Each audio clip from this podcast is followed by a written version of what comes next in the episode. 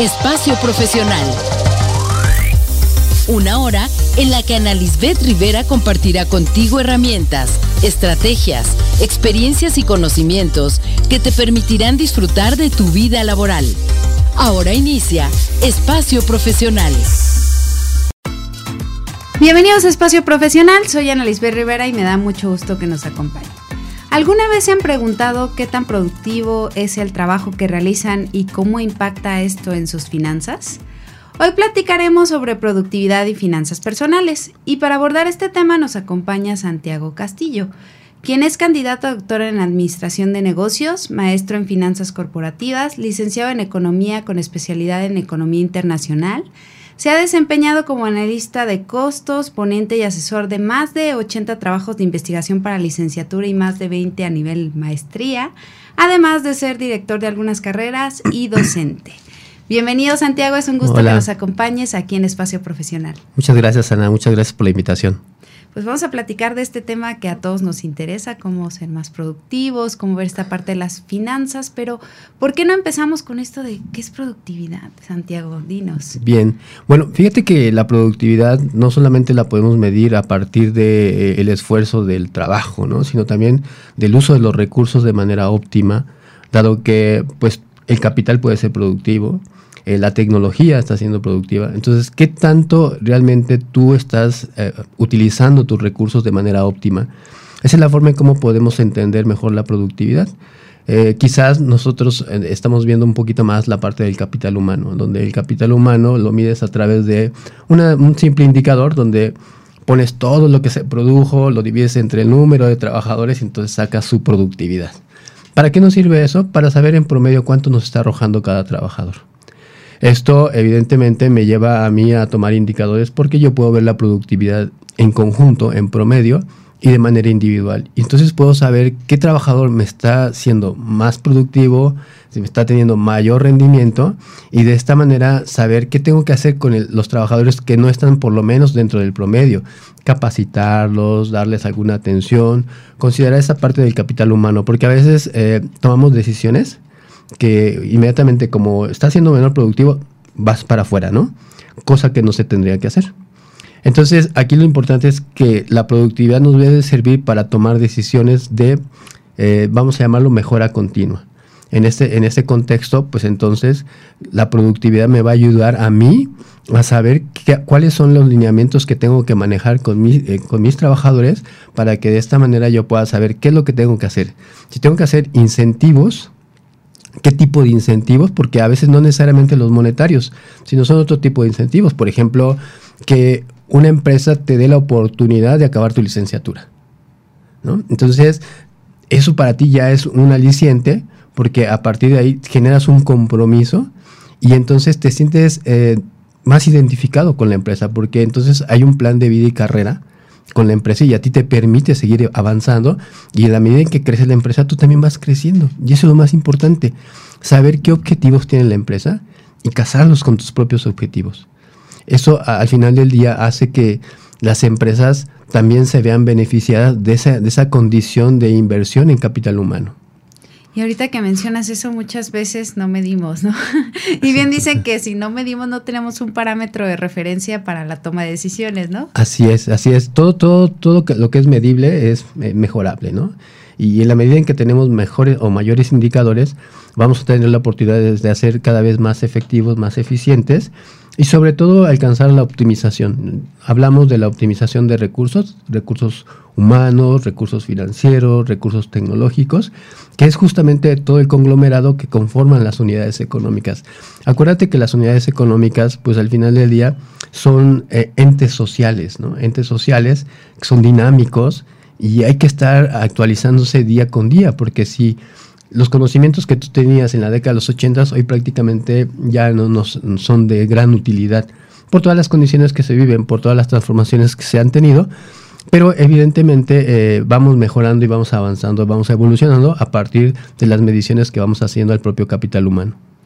¿Y cuántas veces yo he visto que de repente la toma de decisiones, más en empresas que no tienen toda una institución o no tienen infraestructura, es así como de, a mí me late, yo creo, o creo que está trabajando, o yo veo y me asomo y veo como que está haciendo algo, pero a veces no medimos bien los resultados, ¿no? Desde cómo vamos a evaluar.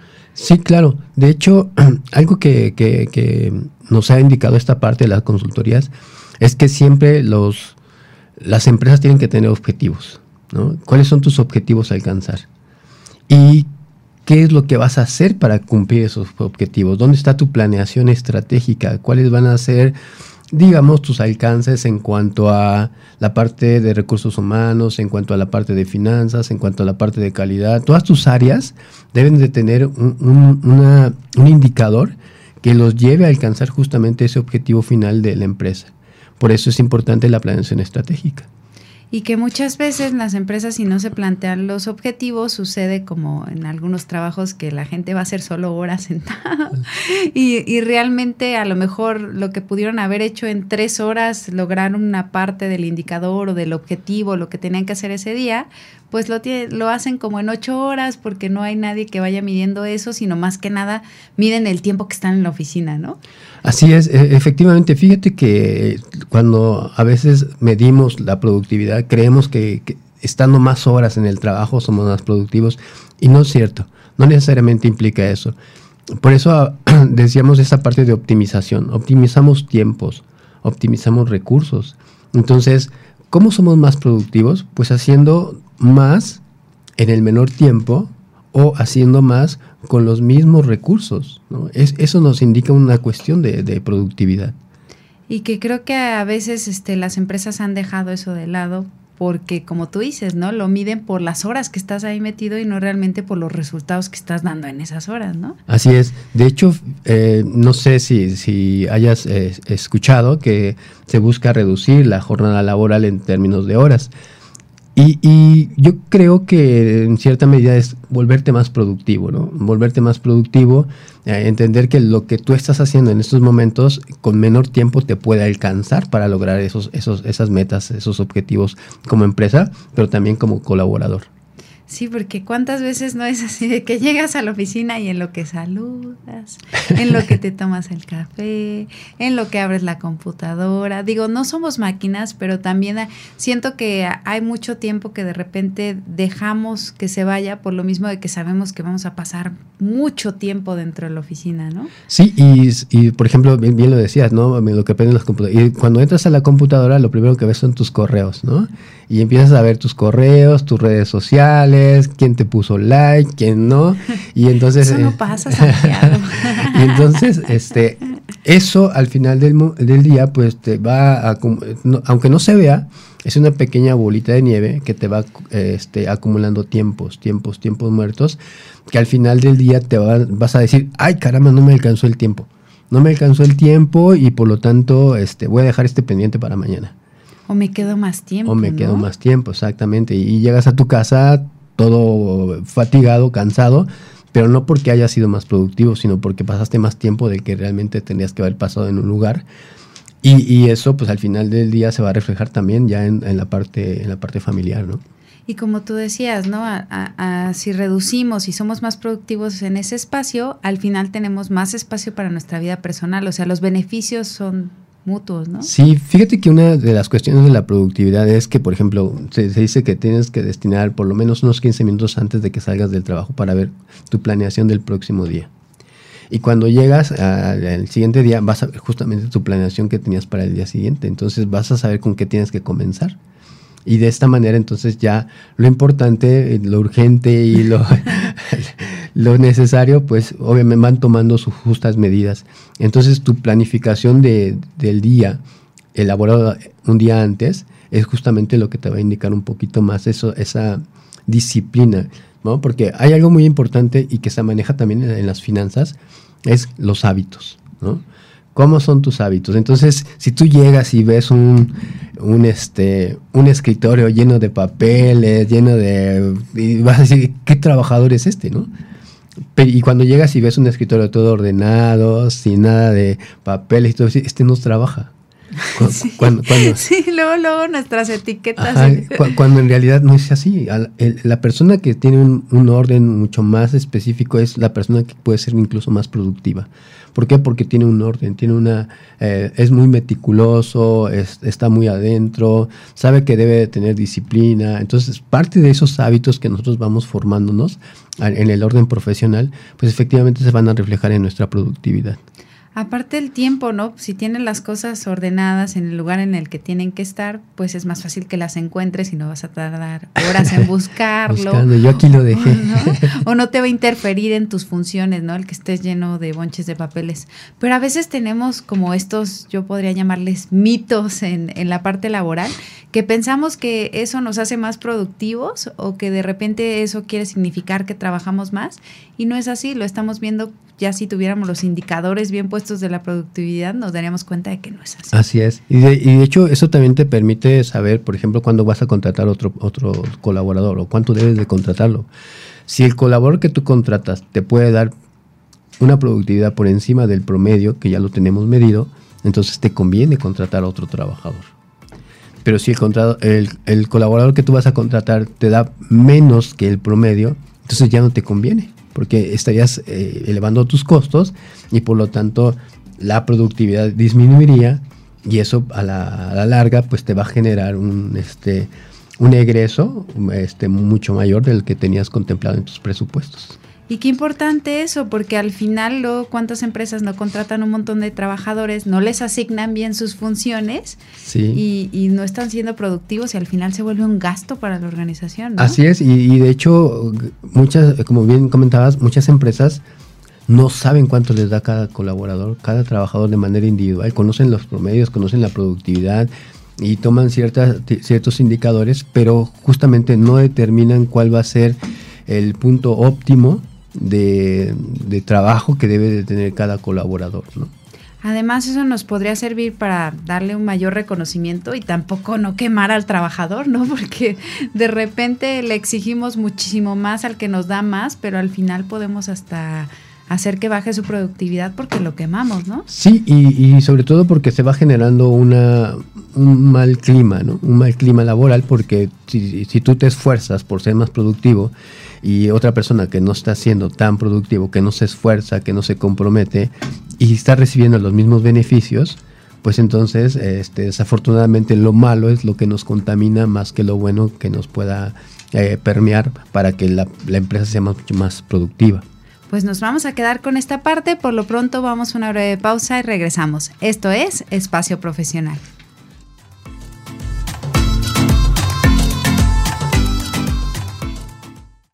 Estás escuchando Espacio Profesional. Y regresamos a Espacio Profesional y estamos hablando de productividad y finanzas personales con Santiago. Y estábamos hablando esta parte de la productividad, cómo medirla, qué es todo esto de la productividad, pero ahora vamos a ver un poquito qué son esto de las finanzas personales tan importante para nosotros. Sí, fíjate que algo que adolecemos en nuestro país es justamente la cultura financiera. Eh, desafortunadamente no nos enseñan eh, que debemos de generar, pues obviamente presupuestos, que debemos de saber en qué gastamos y lo que vamos a gastar, pues realmente lo necesitamos, ¿no? Si dice que si te preguntas antes de comprarlo si te vas a morir si no lo compras, si la respuesta es no, no lo compres, ¿no? Entonces, ciertamente la, la parte de las finanzas personales es muy importante, muy importante porque esto se puede reflejar incluso en cuestiones eh, emocionales que a la postre y eh, entrando a la parte de la productividad te van a impactar ahí básicamente, ¿no? Ejemplo, eh, una de, la, digamos, las enseñanzas que nos dejó la pandemia justamente es que no ahorramos, que no tenemos un fondo de contingencia, y no tan solamente nosotros en la parte personal, sino también en las empresas, ¿no? Muchas de las empresas cerraron porque no tienen liquidez. Entonces, lo ideal de esto es saber primero cómo identificar tus gastos, tus gastos fijos, cuál, identificar tus gastos variables, saber cuáles tus activos, cuáles son tus pasivos en términos personales, ¿no? Porque si tú tienes un carro y crees que es un activo, pero le estás pagando, lo estás pagando y le estás metiendo gasolina y solamente lo estás utilizando para trasladarte y no tiene alguna función extra, entonces es un pasivo, ¿no? No, no, no es un activo como tal. Entonces, aquí lo importante es empezar a saber, a identificar cuáles son esos gastos que tú tienes, que normalmente haces de manera cotidiana, como es la renta, la luz, el agua, cuestiones por el estilo, que entonces vas a saber de acuerdo a tu ingreso, cuánto es lo que le estás destinando a esa parte. ¿sí?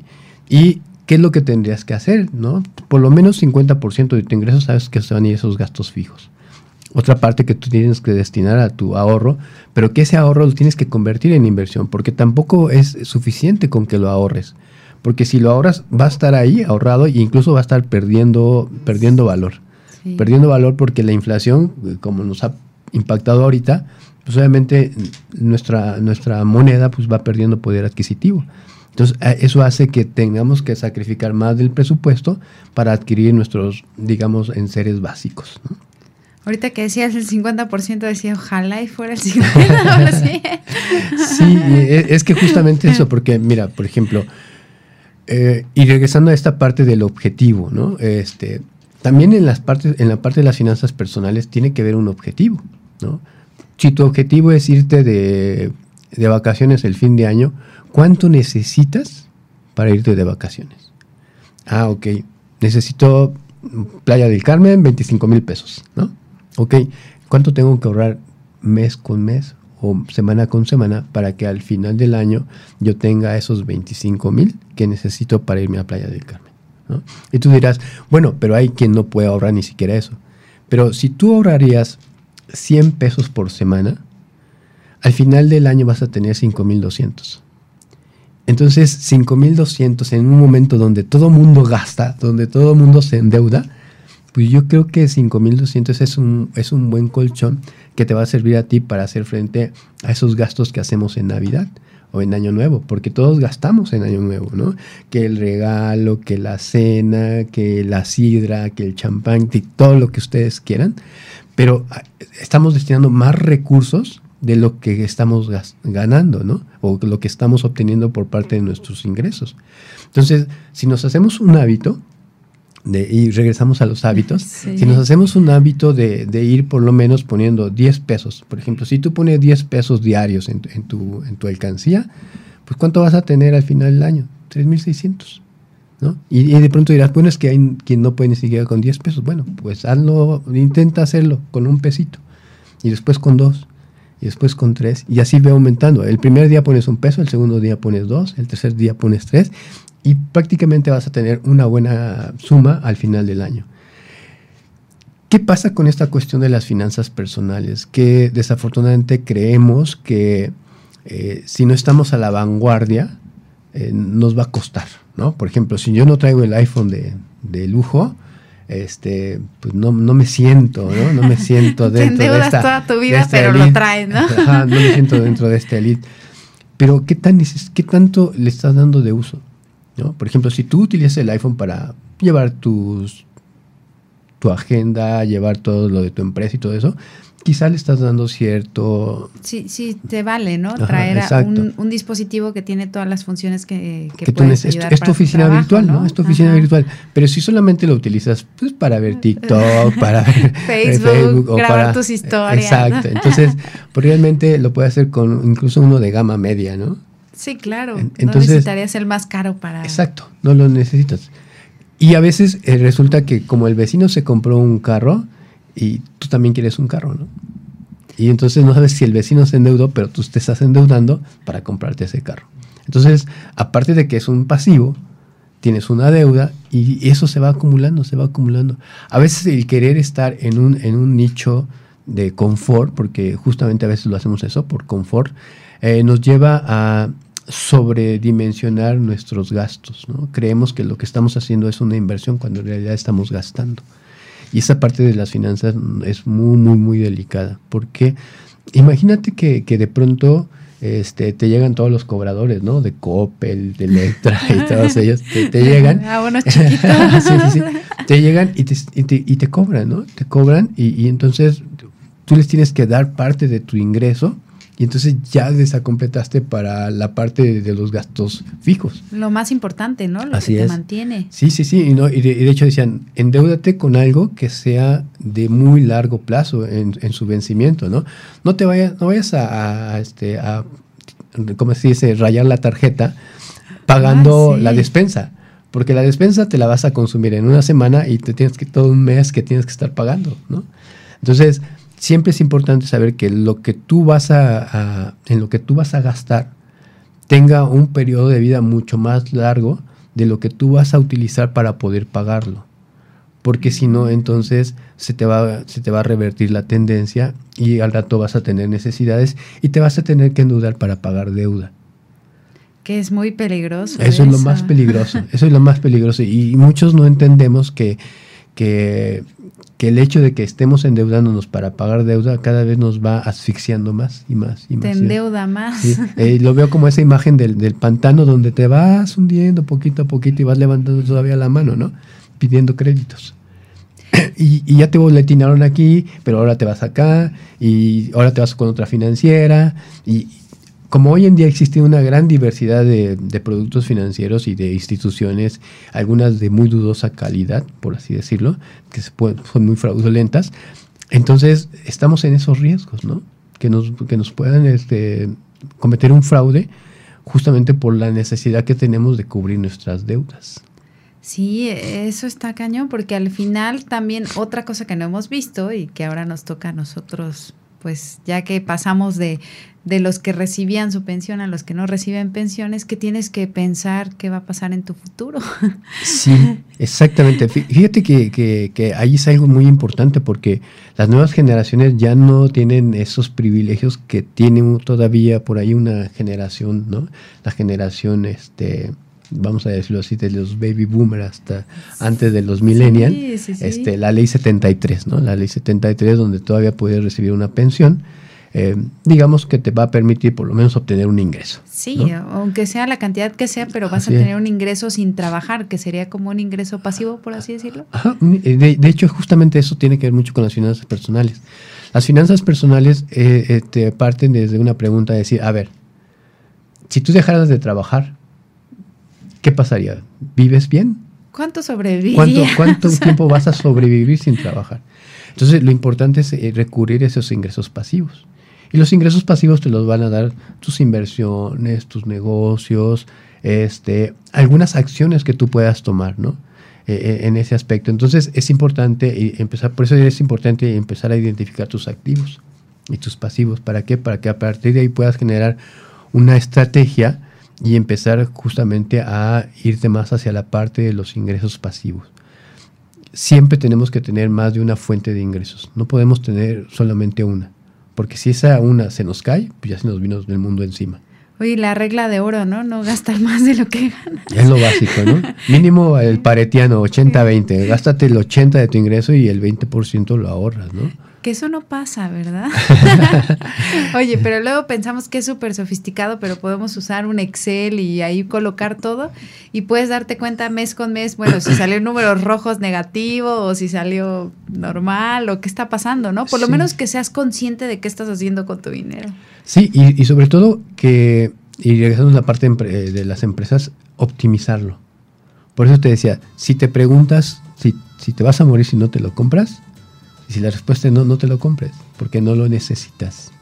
Entonces, eh, decían que, a veces queremos eh, gastar eh, el dinero que, no tenemos para comprar lo que no necesitamos, para presumirle a quien ni conocemos, ¿no? Entonces, a veces el querer estar en cierto, digamos, elite o en cierto, en cierto grupo nos lleva a tomar decisiones erróneas en la parte financiera y eso a la postre nos pasa factura. ¿Por qué? Porque pues al rato ya tenemos que se nos fue de lado la boca porque no podemos pagar, que la crisis, el estrés, todo eso, pues al final del día te impacta también en la parte, en la parte emocional. Pero eso que mencionas de no gastar lo que no tenemos, la verdad sí es bien importante, ¿no? Porque muchas veces estamos pensando que vamos a recibir un ingreso y a la mera hora no se hace y ya lo gastamos y luego cómo lo pagamos, ¿no? Sí, sí, sí. Eh, de, de hecho, no, no tendríamos que hacer cuentas alegres, ¿no? Cuando tenemos algo, no, no tenemos que hacer a cuentas alegres, sino más bien tenemos que ser como muy objetivos. Marcar, yo siempre he dicho, hay que marcarse un objetivo. ¿Cuál es tu objetivo en el corto, en el mediano y en el largo plazo? A lo mejor en el largo plazo tu objetivo es tener un ingreso que te permita mantener la calidad de vida que por lo menos tienes ahorita. Ese tendría que ser tu objetivo. En el corto, en el mediano plazo, tu objetivo sería irte a Europa. ¿no? O vamos a recorrer la República Mexicana, ¿no? Para que no digan que somos malinchistas. Entonces recorremos la República Mexicana, ese es mi objetivo, ¿cuánto necesito? Entonces vamos a ir apostando. De ese 20%, cuánto le voy a destinar a, mi fondo de vacaciones, cuánto le voy a destinar a mi fondo de, ahorro, cuánto le estamos destinando. Pues muy bien, nos vamos a quedar con esto. Por lo pronto vamos a una breve pausa y regresamos. Esto es Espacio Profesional.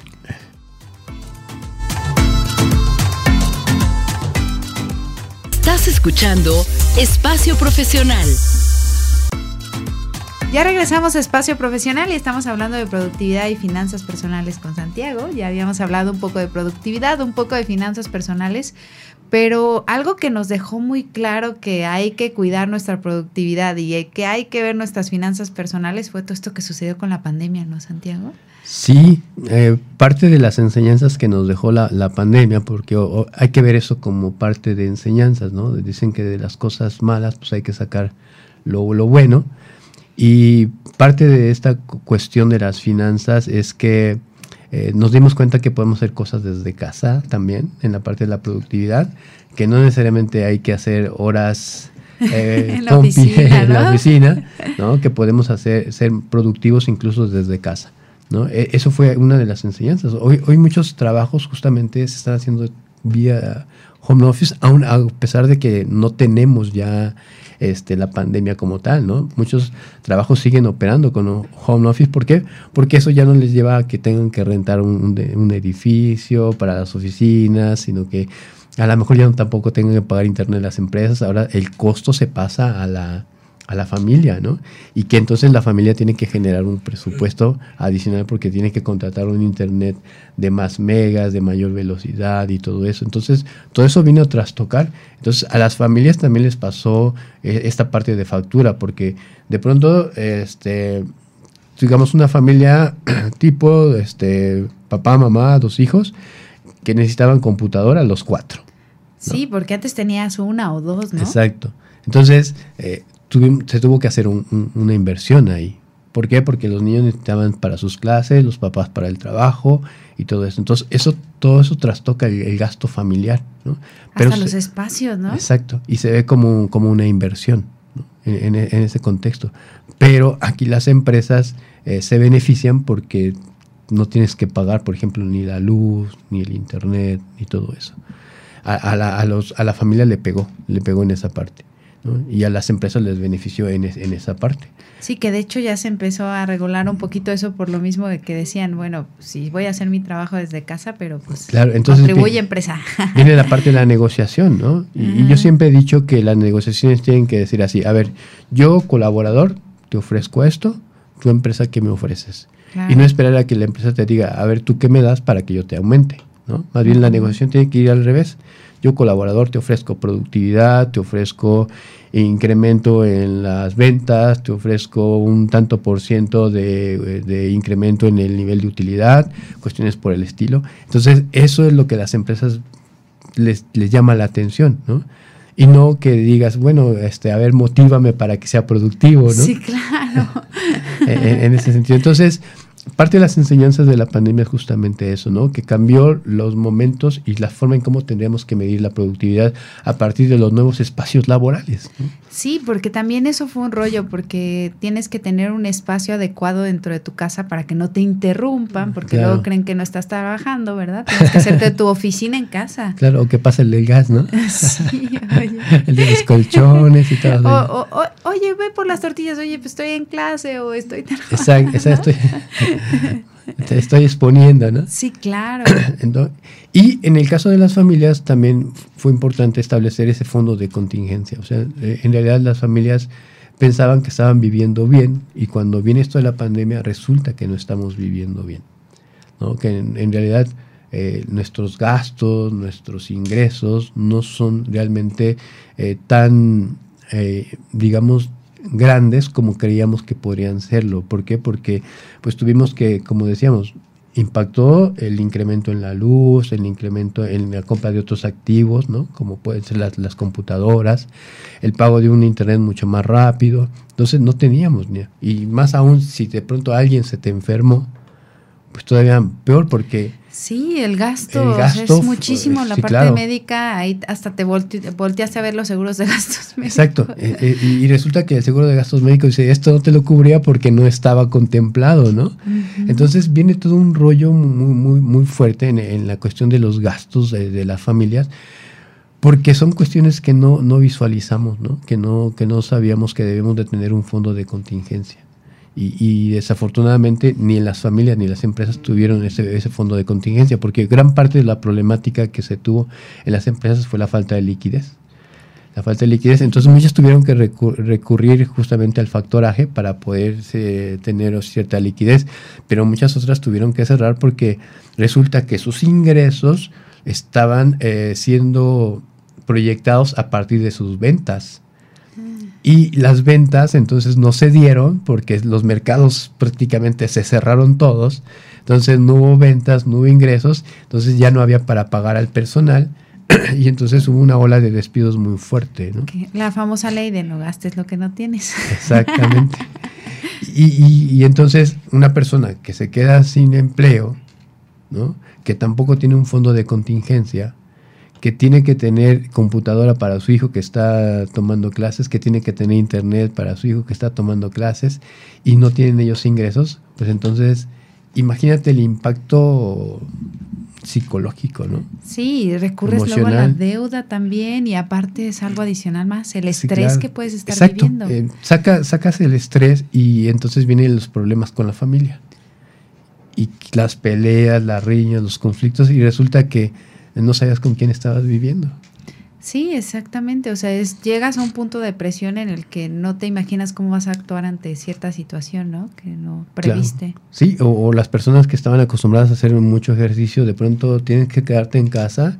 Imagínate el nivel de, de, impacto, ¿no? En la cuestión de salud, en la cuestión. Más el miedo, ¿no? De todo lo que estaba pasando y la gente que se estaba muriendo. Entonces sí es echarle otro, otro peso más, ¿no? Así es, y entonces eh, e, esa parte de, la pandemia yo creo que nos puede dejar esas enseñanzas, que por lo menos empecemos nuevamente a, como empresas a generar esos fondos de contingencia, a hablar un poquito más de de cómo ser más productivos a partir de las distintas áreas de trabajo. No quiere decir que ya no vas a estar en una área física, sino de, quien puede hacerlo de home office y quien tiene que estar en la planta entonces ya tenemos diferentes eh, ópticas y perspectivas eh, de generar esos presupuestos y como familia entender que debemos de tener un, fondo de contingencia para aquello que se nos pueda presentar. No porque te vas a enfermar o que te vas a morir, no, sino simple y sencillamente pueden venir gastos como tú dices, eh, viene una descarga y se nos afectó el refrigerador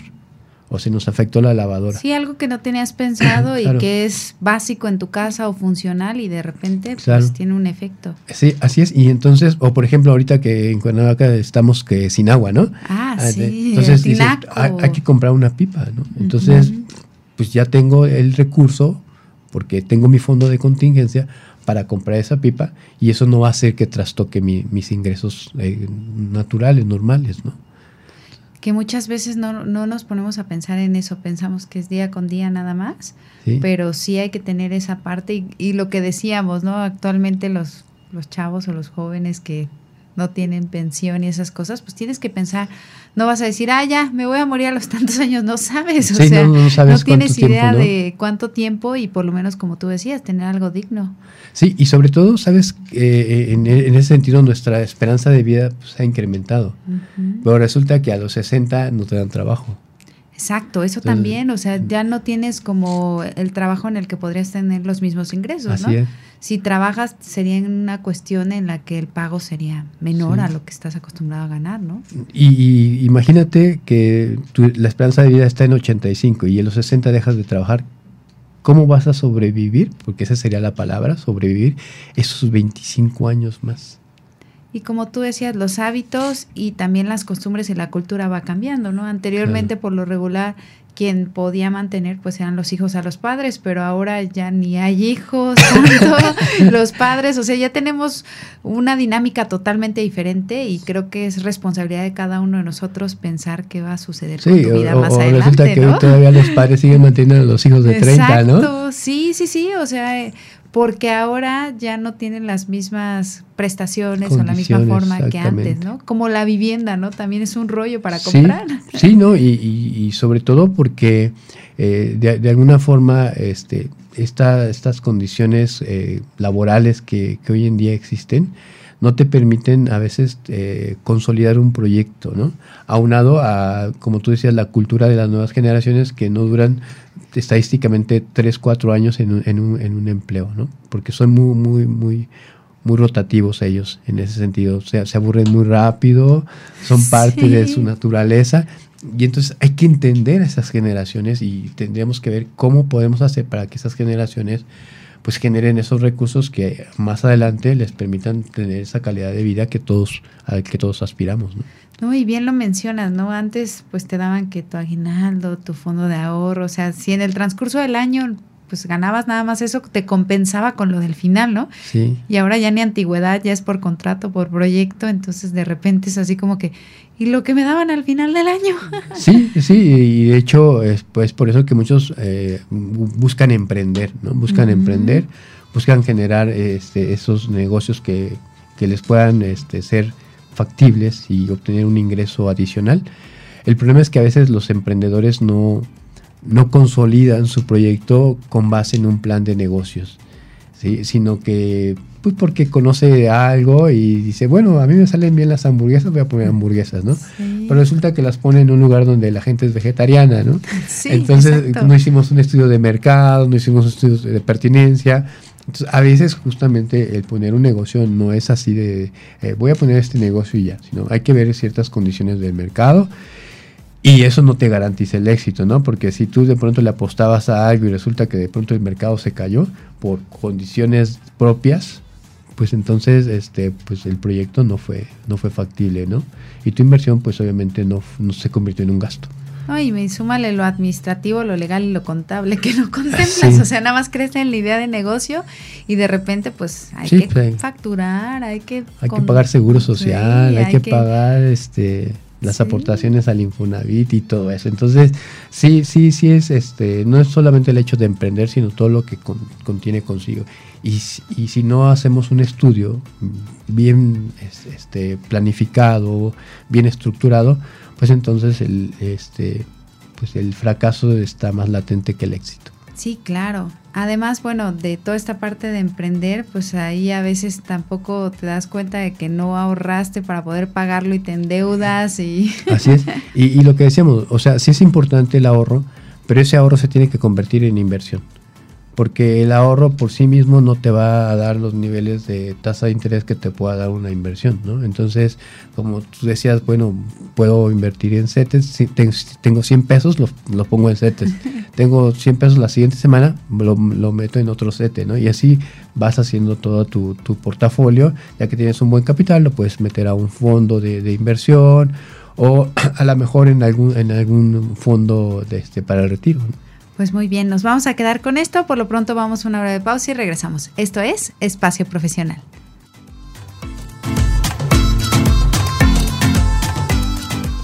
Estás escuchando Espacio Profesional.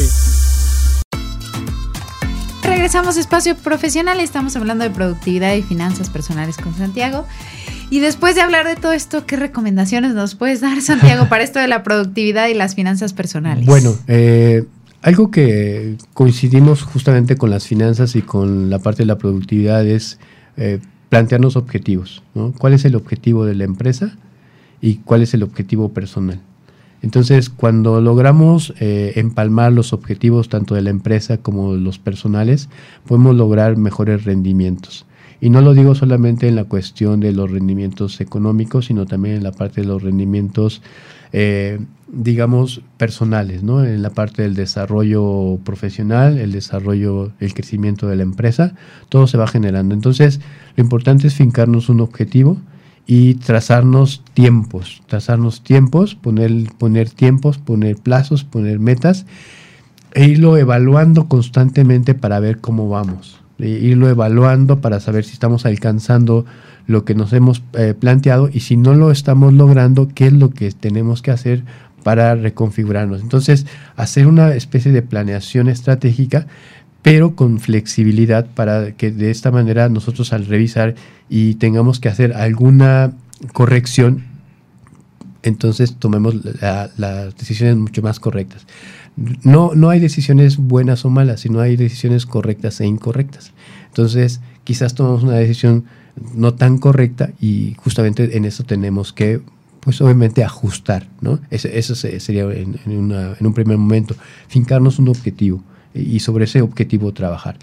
Lo siguiente es estructurar, es estructurar justamente nuestros ingresos, saber cómo los estamos destinando, hacia dónde estamos llevando los recursos, si estamos gastando más, si estamos gastando menos. Eh, por ejemplo, ¿qué es lo que te sale mejor a ti? ¿Comprarte una torta o hacerla en tu casa? A partir... El café, ¿no? Exacto. Entonces, eh, eh, eso es parte de, de, ir analizando poquito a poquito esos gastos. Por ejemplo, si tú dices, a ver, una torta me está costando 40 pesos, una torta de milanesa, pero resulta que parte de tu despensa compraste milanesas de pollo en tu despensa y compraste lechuga y compraste mayonesa, pero no compraste teleras, ¿no? Entonces, ¿qué es lo que te queda? Nada más comprar las teleras y tú te puedes hacer tu torta. Y entonces parte de la despensa que tú compraste, ya la estás utilizando para hacer tu torta, haz ese análisis y verás cuánto te gastaste en la semana. Supongamos que cada, cada día te compraste una torta de 40 pesos, pues al final del día son 200 pesos, ¿no? Que es parte a lo mejor de lo que tú ya habías destinado a tu despensa. Entonces es ir viendo justamente esa estructura de gastos identificar perfectamente cuáles son tus activos, cuáles son tus pasivos y sobre todo, como bien lo mencionabas, ir viendo la manera de generar ingresos pasivos. Los ingresos pasivos que son aquellos ingresos que te van a estar dando, eh, digamos, algún rendimiento sin que tú tengas que estar ahí, sin que tengas que estar así como diciendo, durmiendo, estás generando, ¿no? Sí, ¿no? De repente si tienes una casa y la rentas, pues te va cayendo un dinerito en el que no tienes que trabajar tú, ¿no? Sí, o por ejemplo, te compraste tu automóvil, lo metes como, como Uber, Didi, todo, todo eso, entonces, claro, tiene que tener ciertas especificaciones y se lo vas a dar a alguien de mucha confianza porque tampoco se lo vas a dar a cualquier persona que no va a cuidar de ese auto, ¿no? y, y, cuando lo metes a, por ejemplo, a Didi o Uber y todo esto, este, pues tienes que hacer también una, planeación para que darle su mantenimiento eh, preventivo, ¿no? Y no, no solamente llegar a la parte correctiva. E, eso sí también es importante. Entonces, eh, esas son esas formas que tenemos que ir viendo, eh, en qué estamos gastando. O, ok, a ver, este, tengo el pago de colegiatura, tengo la parte de ropa, tengo la parte de calzado, tengo la parte de alimentos. Ok, cada cuándo compro calzado, cada cuánto compro este, ropa. Los alimentos sabemos que son de manera continua, ¿no? Por lo menos cada semana estamos haciendo despensa por lo que nos pueda faltar, ¿no? Cada, eh, ¿Qué es lo que estoy consumiendo? A lo mejor también esto viene a cambiar un poquito mis hábitos alimenticios, ¿no? Quizás hoy ya no consumo tanto yogur, entonces ya no compro mucho yogur. A lo mejor la leche ahorita ya no me cae tan bien, entonces ya tampoco consumo leche, consumo otras cosas. Entonces también ir viendo cómo, cómo van cambiando mis hábitos alimenticios para ir destinando nuestra, nuestro presupuesto a ciertas condiciones de la, de la despensa. ¿no? Eh, si me voy a mover en, transporte, si me voy a mover en, este, en colectivo, si va a ser en taxi o va a ser para alguna plataforma digital. Entonces todo eso lo tengo que presupuestar de, de alguna manera. Y, y, eso, pues a la, a la, postre me va a indicar, a ver, cuánto de, tu, de tus ingresos realmente te estás gastando. ¿sí? Y si ya, ya determinaste qué porcentaje estás gastando, entonces, ¿y qué estoy haciendo con este otro? ¿Dónde está? Esos gastos hormiga. Ajá, ¿dónde, quedó? ¿Sí? Ah, pues bueno, es que le di tanto, ok, está bien. No, no digo que no le des, ¿no? Pero también ten en cuenta que esto, este, si lo haces de manera recurrente, pues sí se convirtió en un gasto importante que quizás lo pudiste haber utilizado de alguna otra manera. Sí, ahí puedes tomar decisiones. Ya siendo consciente de en qué estás gastando, dices, bueno, si lo quiero para ese lado o para este, ¿no? Así es. Así es, y, eso te, da la oportunidad de tomar esta, esta decisión ¿no? de, de manera más correcta. ¿no? A ver, entonces tengo que ajustar aquí. Tengo que ajustar acá aquí me puedo ampliar un poquito más, aquí tengo este, y entonces ya vas, vas cambiando tu perspectiva porque dices, ah, bueno, ahora sí ya tengo este fondo, destino tanto para mi retiro, destino tanto para mis vacaciones, destino tanto porque quiero comprarme el Nintendo, ¿no?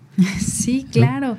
Y a veces no hacemos eso, ¿no? A veces nada más gastamos así por gastar y después dices, ay, empecé mi quincena con tanto y terminé con tanto, ¿no? Tan sencillo como cuando vas al súper. Si no llevas una lista de lo que vas a comprar, pasas por los, los anaqueles, pasas por los andenes y vas, ah, creo que este me, me llevo este y me llevo eso. Y resulta que por lo que iba ni compraste. Exacto. ¿no? no compraste por lo que ibas y entonces gastaste más de lo que tenías presupuestado por eso te decía, cosas que, a veces consumes que no necesitas. Sí, claro, o por moda, o porque en ese momento viste la oferta, o varias cosas, dices, ya lo compro. Exacto, y pasaste por este por la parte de eh, las pastas están en oferta y entonces compras pastas, ¿no? Y resulta que tú no ibas por sopa, ni por pasta, ni por nada de eso, tú ibas por leche. Que ahí también juega la emoción, ¿no? Ahí tienes que, que mediar todas esas cosas y ser consciente de pues que es emocional a veces, ¿no? Ajá, sí, sí, sí, y de hecho justamente eso es lo que, lo que, lo que impacta a veces, ¿no? Que, que cuando algo te suena y te emociona, eh, lo quieres, lo quieres, lo quieres, y entonces destinas de tus recursos, pero no lo tenías presupuestado. Entonces eso ya te generó un déficit. Y luego pasa este fenómeno, ¿no? Ganas más y gastas más. que, eso, es parte de, ¿no? eso es parte de lo que hemos dicho. Normalmente cuando alguien egresa de la universidad y empieza a generar ingresos, ¿qué es lo primero que hace? Comprarse un carro. Yo invito a... Ah, sí, sí, sí. Entonces eh, empiezas a gastar más porque crees que tienes más, pero no te das cuenta de que este, puedes tener o generar un mejor fondo para poder después más adelante invertir, ¿no? ¿Por qué? Porque no tenemos la cultura financiera. Exacto, o sea, no pensamos en tener un, un colchón o tener un negocio, un ingreso pasivo que después nos va a generar para nuestros lujos. O sea, queremos el lujo. Ah, claro. Y ya después ya ni vamos a tener para pagar el lujo, ¿no? Y regresamos a los hábitos. Hay que tener disciplina, hay que tener orden y hay que tener congruencia, ¿no? Sí, claro, e, esa parte de la, de la disciplina es fundamental y el orden, yo siempre digo, el orden te va a ayudar a muchas cosas en tu vida, ¿no? Sí, sí, sí, eh, dicen que una persona ordenada es una persona que puede ser mucho más exitosa, porque sabe bien hacia dónde va dirigido y son las que normalmente tienen los objetivos bien planteados. Entonces, hay que ser muy ordenados, hay que ser muy disciplinados. Si te tienes que levantar a las 5 de la mañana, te tienes que levantar, ¿no? Este, y a veces hay que buscar factores, eh, no sé si emocionales, pero factores que te puedan a ti incentivar a hacer algo, ¿no? Por ejemplo, ¿por qué te levantas a las 5 de la mañana a hacer ejercicio? Porque te quieres ver bien, te quieres ver en forma, ¿ok? Eh, ¿Por qué te levantas a las 5 de la mañana a, ir al trabajo? Porque quieres generar ingresos, porque tienes, quieres generar una mejor calidad de vida, porque te quieres ir de vacaciones. Entonces, siempre buscar esos detonantes motivacionales para que a la postre se reflejen en tu productividad. Y que además, como decías, de los objetivos, tener la claridad de que esos objetivos son tuyos y no de nadie más, ¿no? Y, es como la felicidad, la felicidad no depende de nadie más que de ti. Sí, porque muchas veces vemos a uno, un vecino, a otro, y dices, ah, este ya tiene esto, este ya tiene el otro, yo, yo quiero esto y el otro, pero realmente tú lo quieres, o sea, ¿ese es tu objetivo de verdad? ¿O simplemente es porque vas a seguir lo mismo, ¿no? Ajá, o porque quieres estar a la par, ¿no? es, es algo que de pronto no tenemos que que, caer en esa, en ese, digamos, en ese vacío, que querernos compararnos con los demás. Lo que sí tenemos que tener son puntos de referencia, pero no compararte. Los puntos de referencia es decir, ah, bueno, él pudo, yo puedo, ¿no? Pero yo no quiero ser como él. Yo quiero ser yo. Sí, claro. Quiero ser yo. Entonces, ahí es donde entra esa parte de la inteligencia emocional o de la madurez emocional que podemos tomar en cuenta. De decir, a ver, ¿puedo, ¿puedo no comerme ese gansito? Sí, sí, no puedo, no me lo como. Entonces, eso que iba a destinar para el gansito, pues lo, lo mando a mi fondo. Y ya me va a servir. Exacto. Y los que quieren conocer más de productividad y finanzas personales, ¿dónde te pueden contactar, Santiago? ¿Algún correo, alguna red social? Bueno, eh, sí, tengo mi Facebook, mi Instagram, este, eh, Santiago Castillo, Santi en Instagram, este, este, bueno, mi correo es econossj.hotmail. Todavía soy los de Hotmail. Muy bien. Entonces, este, esas serían mis, mis, mis, redes en Facebook principalmente, ¿no? Ahí para quien quiera alguna asesoría de productividad y finanzas, ya sabe. Sí, estamos aquí a la orden y les podemos hacer ahí un buen portafolio de, este, de inversión. Muy bien, pues muchísimas gracias por haber estado el día de hoy aquí, Santiago. Gracias a ti por la invitación. Muchas gracias ahí a Max Salinas en los controles técnicos, a Joshua que nos estuvo acompañando aquí en la cabina. Y pues ya saben, hay que poner en orden nuestras finanzas personales y hay que ser productivos. Yo soy Ana Lisbeth Rivera, esto es Espacio Profesional y recuerden que la vida es una enorme oportunidad para aprender. Muchas gracias y mucho éxito.